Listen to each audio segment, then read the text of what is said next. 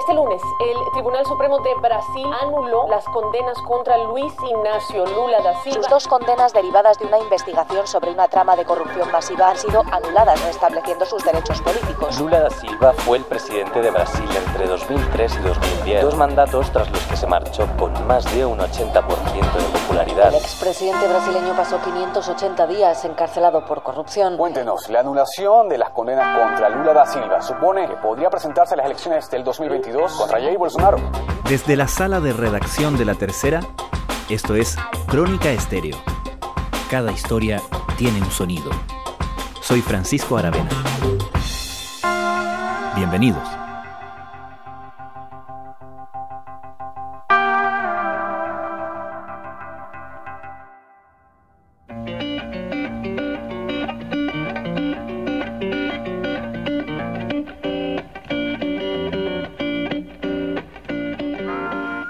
Hace un poco más de dos años, cuando parecía encaminado a ser nuevamente elegido como presidente de Brasil, Lula da Silva terminó no solo fuera de la carrera, sino también en la cárcel, procesado por corrupción y lavado de dinero. El expresidente de Brasil, Luis Ignacio Lula da Silva, ingresó el sábado en una prisión de Curitiba. El exdirigente sindical que enfrenta otros seis procesos penales se declara inocente en todos y denuncia un acoso judicial para impedirle volver al poder. Eso le despejó el camino a la presidencia a Jair Bolsonaro. Ahora, un fallo judicial parece ofrecerle al exmandatario una nueva oportunidad. El juez de la Corte Suprema Edson Fachin anuló los procesos contra Lula, aceptando el argumento de que el juez Sergio Moro, quien lideró el procesamiento en su contra, no tenía jurisdicción para hacerlo. El exmandatario había salido de prisión en noviembre del año pasado tras 19 meses encerrado gracias a un recurso de habeas corpus que cuestionaba la pena de reclusión mientras no se hubiera pronunciado la Corte Suprema. Con ello, despejó el camino para que Lula, si así lo decide, compita con 77 años en la elección presidencial de 2022, desafiando al propio Bolsonaro en su carrera por la reelección. Sin embargo, todavía ve amenazas en el camino, partiendo por un nuevo juicio en torno a las causas de corrupción por las que fue procesado. ¿Qué panorama judicial y político enfrenta ahora Lula da Silva? ¿Cuáles son los alcances del fallo del lunes pasado?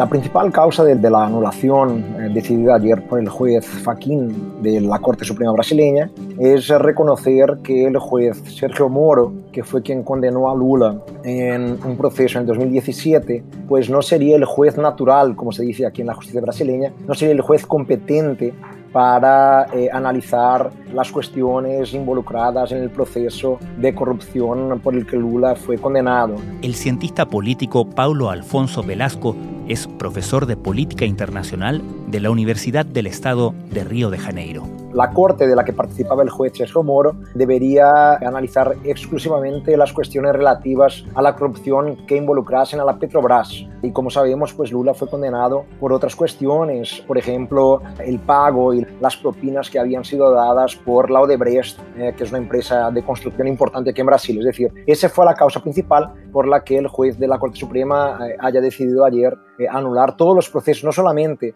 el proceso principal, eh, que fue relativo a un departamento que Lula tendría supuestamente en la playa del Guarujá en São Paulo, pero otros tres procesos también han sido anulados por el mismo juez de la Corte Suprema ayer y la causa es siempre la misma, entender que el juez Sergio Moro de la décima tercera vara federal de Curitiba no sería el juez natural, no sería el juez competente para juzgar esos procesos. Lula asegura que la anulación de sus condenas refleja la incompetencia del tribunal que le juzgó. La decisión del Tribunal Supremo se refiere a cuatro procesos en los que Lula fue juzgado por un tribunal de primera instancia de Curitiba, a cargo del entonces juez Sergio sobre quien consideró que no tenía en su momento competencia para analizar estos casos.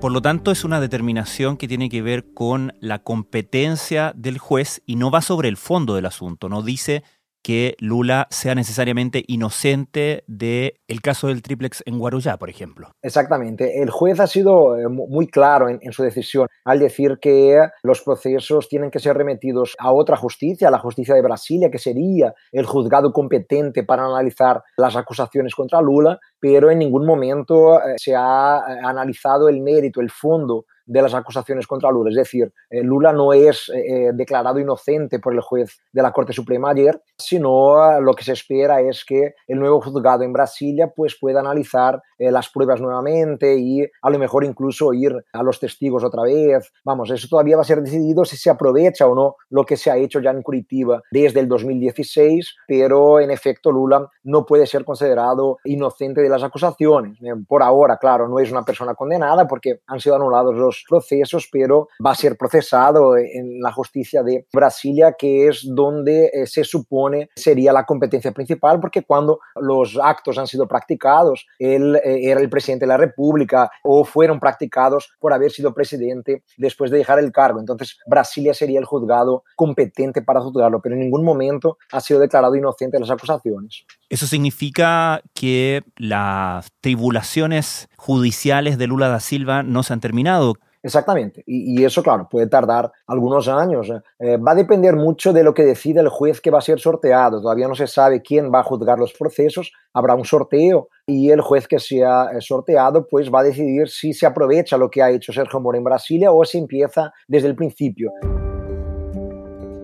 Si se empieza desde el principio, pues tardará seguramente algunos años hasta que se llegue a una decisión. Si se aprovecha parte de lo que se ha hecho en Curitiba, pues seguramente tendremos un proceso más rápido. Pero de ninguna manera Lula está ya libre de, de las acusaciones, tendrá que afrontarlas otra vez, pero ahora en la justicia federal de, de Brasilia. A partir de esta anulación, la Corte Federal de la capital tendrá que decidir si las acusaciones pueden ser reutilizadas o no. Se trataba de tres sentencias de cárcel de más de 17 años por supuesto supuestos sobornos a políticos y empresarios usando recursos de la petrolera estatal. Según los acusadores, habría recibido 8 millones de dólares entre dinero y bienes. Y puede ser, claro, que vuelva a ser condenado, pero por un nuevo juez, en un nuevo proceso, después de nuevos trámites que se hagan necesarios.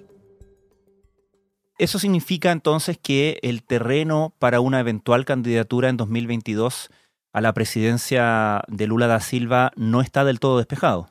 No, no está del todo despejado. Eh, claro que se supone que sería difícil que hubiera en tan poco tiempo hasta el registro de las candidaturas, que será a mediados del año que viene, que eh, un proceso empezara, terminara y que hubiera una decisión también en segunda instancia, porque se sabe que un candidato solo es prohibido de competir en las elecciones si hay una decisión eh, no solamente en primera, pero también en segunda instancia. Entonces, es poco tiempo para que eso pudiera pasar. Entonces, se supone que Lula podría sí participar de las elecciones porque no, no hay tanto tiempo hasta allí. Es un fallo que algunos analistas han calificado como una bomba política y supone que muy probablemente Lula desafiará al actual presidente de Brasil, Jair Bolsonaro, en las elecciones presidenciales de 2022. Pero antes eh, de todo eso, seguramente tendremos que oír eh, el pleno de, la Corte Suprema brasileña porque los fiscales federales de Brasil, lo que llamamos aquí de la Procuraduría General de la República, ya han dicho que van a recurrir de la decisión del, del ministro Fachin de ayer, entonces eh, la decisión monocrática no sería definitiva, tendría que haber una decisión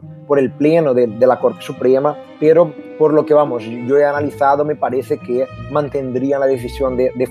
Si mantienen la decisión, ahí sí definitivamente los procesos quedan anulados, tendría que empezar todo otra vez. Pero no podemos afirmar ya definitivamente que Lula podrá participar de las elecciones, pero seguramente hay una gran posibilidad de que eso pueda suceder. Claro, si el propio Lula decide participar, porque todavía no se sabe si eh, querrá participar, pero por lo que se ha oído ya desde ayer, sobre todo dentro del Partido de los Trabajadores, la idea es que sí pueda competir en las elecciones del año que viene. ¿Cuánto daño le hizo al caso de la Fiscalía el hecho de que el juez más prominente de ese caso, el juez Sergio Moro, luego asumiera como ministro de Justicia del presidente Jair Bolsonaro? Bueno, yo, yo, creo que hay, hay algún impacto, sí. Me parece que, que el hecho de que Sergio Moro, eh, poco tiempo después de condenar a Lula, haya decidido abandonar su carrera en el judiciario brasileño y aceptar ser ministro de, Bolsonaro, y se sabe que Bolsonaro claramente es el, gran antagonista de Lula, el gran enemigo político de Lula eh, hoy día, pues eso seguramente eh, ha ayudado en la tesis de que Sergio Moro no había sido un juez efectivamente imparcial durante los procesos contra Lula. Y eso es una cuestión que todavía se debate. Hay incluso una acción también en la Corte Suprema brasileña que no tiene nada que ver con la decisión del ministro Faquín de ayer, que justamente pone en duda la imparcialidad de Moro y el principal argumento es que justo después de condenar a Lula y de de alguna manera impedir que Lula participase en las elecciones, el propio Moro decidió participar del gobierno Bolsonaro como ministro de Justicia. El juez Sergio Moro aceptó el jueves la invitación del presidente electo Jair Bolsonaro para estar al frente de un superministerio de justicia en Brasil. Me parece que los jueces del, del Supremo Tribunal Federal no vieron bien la decisión de Moro de, integrar el gobierno Bolsonaro. Y esta es una cuestión todavía en abierto. Es decir, eh, la decisión de Faquín de ayer supuestamente hace con que no, no, no haya más que decidir ese, ese, tema de la imparcialidad, porque todos los procesos han quedado anulados. Entonces no, no habría sentido en que la Corte Suprema se reuniera otra vez para debatir si Moro fue o no imparcial pero parte de los ministros de la Corte Suprema entiende que no, que independientemente de la decisión de Faquín de ayer, ese es un tema que hay que decidir. El ministro de la Corte Suprema, Gilmar Méndez, es el gran defensor de la idea de que se tiene que decidir si la cuestión de la imparcialidad de Moro y caso se decida que Moro no fue imparcial, es algo todavía más grave y es una victoria aún mayor del presidente Lula, porque no es una cuestión simplemente de ilegalidad en el proceso pero una cuestión mucho más seria, que es eh, que el juez no habría respetado el principio de la imparcialidad que es necesario en la justicia. Es decir, algo más grave que ayudaría incluso a los apoyadores de Lula a, defender la idea de persecución política en Brasil y, y demás. ¿Cómo está la popularidad de Lula da Silva hoy día en Brasil? Bueno, no, hay ninguna encuesta muy reciente que pueda eh, aclarar esa, esa pregunta y ese tema, pero lo que se sabe es que durante el año 2018 hasta el mes de junio, julio, cuando todavía había la posibilidad de que Lula pudiera participar de las elecciones, se creía que a lo mejor eh, se podría anular de alguna manera el proceso y Lula podría participar de las elecciones. En aquel momento Lula era, eh, ocupaba el primer puesto en las encuestas con una gran diferencia para Bolsonaro. Eh, es una figura todavía muy popular. Uh, es muy, muy querido y sobre todo parte de la población brasileña, aquellos que son más pobres, sobre todo en el noreste brasileño, le reconocen como un espectacular presidente que fue muy importante para disminuir el hambre en Brasil, la pobreza en el país y todo. Pero aún en sectores sociales y políticos más al centro, se reconoce que el gobierno Lula de manera general fue muy positivo para el país, la economía creció muchísimo, Brasil tenía mucho prestigio internacional, todo lo contrario de lo que hemos visto en los últimos 10 años, eh, porque ya con la presidenta Dilma la cosa empezó a empeorar muchísimo en el país. Entonces, la idea es que es el principal político que tenemos en Brasil, eh, el que tiene el mayor apoyo y el que consigue de alguna manera movilizar más eh, recursos políticos y eso seguramente haría con que fuera un, candidato muy destacado en las elecciones del año que viene, caso decida participar en ellas. Este inesperado fallo judicial sacude Brasil en un momento en el que la pandemia está fuera de control, los hospitales colapsando y el presidente Bolsonaro fuertemente criticado por su caótica gestión de la crisis sanitaria. Desde la tarde de ayer, la familia Bolsonaro seguramente se ve muy preocupada porque no había ningún candidato de izquierda que fuera viable para hacer frente a Bolsonaro, a pesar de todo, a pesar del caos que vivimos aquí. Pero ahora seguramente estamos preocupados porque si Lula efectivamente puede participar, pues le puede hacer un eh, frente y, y puede incluso ganar las elecciones. Claro, quizás es muy elocuente para quienes vemos desde lejos la política brasilera el hecho de que en la elección pasada Lula estuviera muy por encima en las encuestas y al salir de circulación no fue capaz de traspasar esa popularidad al candidato que sí compitió contra Jair Bolsonaro y, todo terminó en la elección del polémico Jair Bolsonaro. Eso daría para pensar entonces que eh, la política está mucho más centrada en liderazgos personales que de partido, ¿correcto? Sí, cuando pensamos en la izquierda brasileña, seguramente sí. Se puede decir que no hay eh, una unidad en la izquierda en Brasil ya hace muchísimo tiempo. Lula fue el último que consiguió de, alguna manera unir los distintos sectores de izquierda y aún así no de manera completa.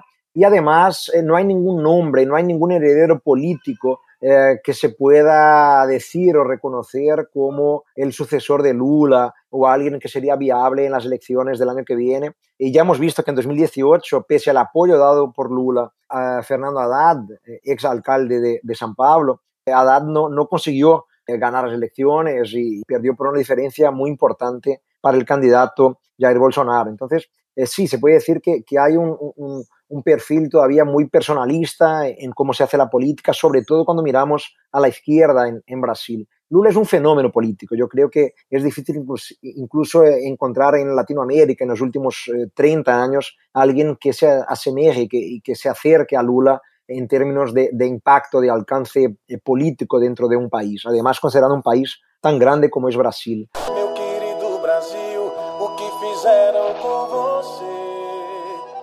Claro que tiene eh, muchos enemigos también. Eh, una parte muy importante de la población brasileña no quiere verlo otra vez en la presidencia de ninguna manera y, votarían por cualquier candidato para impedir que Lula gane las elecciones. Pero por otro lado, tiene mucha popularidad y todavía se recuerda, es, es, es muy vivo en, en el pensamiento de, los, de la sociedad brasileña cómo Brasil estuvo bien durante los ocho años de gobierno Lula, sobre todo los seis primeros. Entonces, eso seguramente hace con que, con que sea un, una personalidad política muchísimo importante aquí y yo creo que no hay ningún político de, de ningún partido, de ninguna tendencia ideológica que pueda acercarse a lo que significa y lo que representa Lula en términos políticos aquí en nuestro país. Y cuando miramos a la izquierda, la situación es todavía peor, porque los candidatos que hay, los posibles candidatos, pelean muchísimo entre sí, no se entienden, todos de alguna manera dicen que son herederos políticos de Lula, pero no es así, la población brasileña no lo reconoce, no tienen la popularidad, no tienen el impacto en el imaginario social brasileño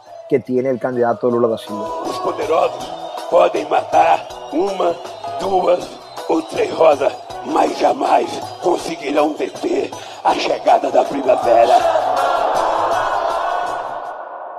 Ahora, cuando en 2018 Jair Bolsonaro gana las elecciones, lo hace con un discurso muy antipolítico, no anti la clase política, asociándola a, obviamente, Lula, al Partido de los Trabajadores y a los casos de corrupción. ¿Cuán desgastado o no está ese discurso después de estos años de gobierno de Jair Bolsonaro?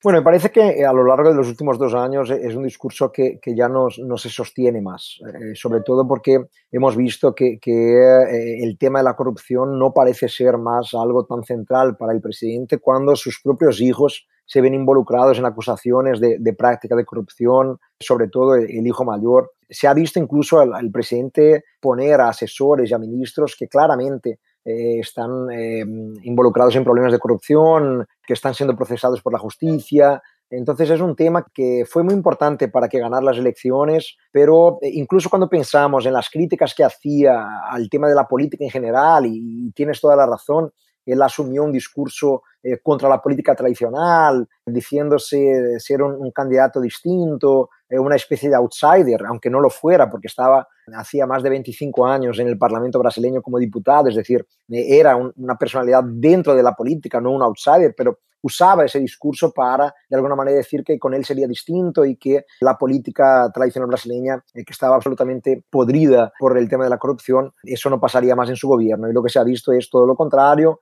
eh, un gobierno eh, absolutamente caótico en todos los sentidos, con ministros y asesores acusados de corrupción, con sus hijos y su familia también acusados de actuación con milicias y, con el tema de la corrupción también. Y eh, para colmo, pues ahora, en los últimos meses, pues se ha acercado absolutamente a lo que llamamos aquí en Brasil del centrón, que son los partidos pequeños, pero que tienen mucho peso en el Parlamento porque actúan en general juntos, deciden muchas cuestiones y que son exactamente los, partidos que participan de esos esquemas de, de, corrupción tan tradicionales y que siempre están acercándose a los gobiernos para recibir ventajas a cambio de votos favorables en proyectos que interesan a los gobiernos. Entonces, al acercarse a, a ese grupo para garantizar la elección de sus aliados a la presidencia tanto de la Cámara de Diputados cuanto del Senado, pues ya se sabe que el propio Bolsonaro hoy día practica la vieja política como siempre se ha hecho en el país. Es decir, me parece que para 2022 ese tipo de retórica de discurso no se sostendría más.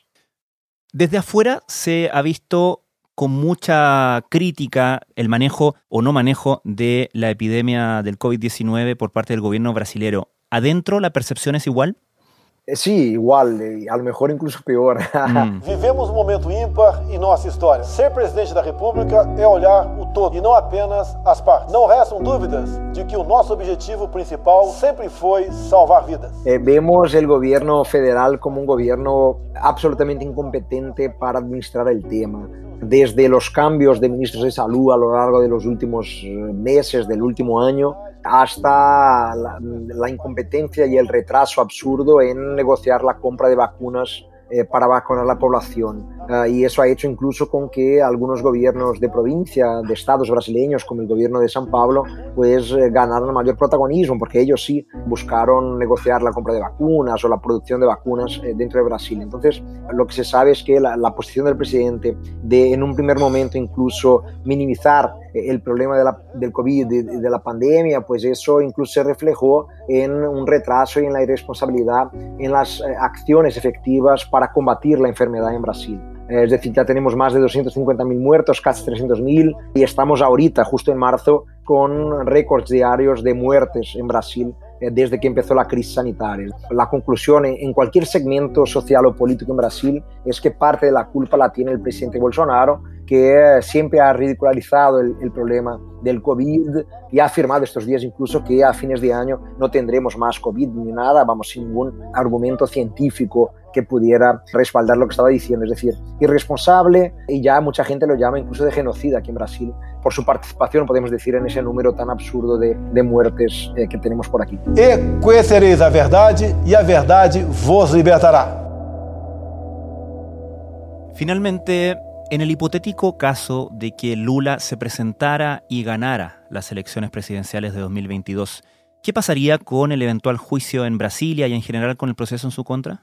Bueno, eso tendría que quedar completamente paralizado porque si, si le permiten participar de las elecciones, eh, si tiene la ficha limpia, como se dice por aquí, eh, una vez ganando las elecciones y asumiendo la presidencia, estaría absolutamente inmune a la continuidad de los juicios durante eh, su mandato presidencial. Es decir, solamente eso solamente podría continuar después de que dejara la presidencia de la República. Pero lo que se dice también, y eso es importante, es que a lo mejor si los nuevos jueces empiezan el proceso desde el principio, pues incluso habría la prescripción de las acusaciones contra el presidente Lula, es decir, caducarían las acusaciones porque incluso por ser una persona que tiene más de 75 años, el tiempo para la prescripción de un crimen se cuenta por la mitad.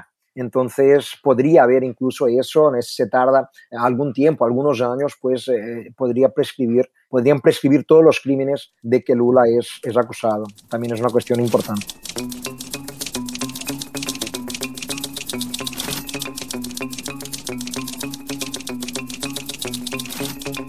Paulo Alfonso Velasco, muchas gracias. Un placer siempre hablar con ustedes, mucho éxito y vamos, cuídense mucho.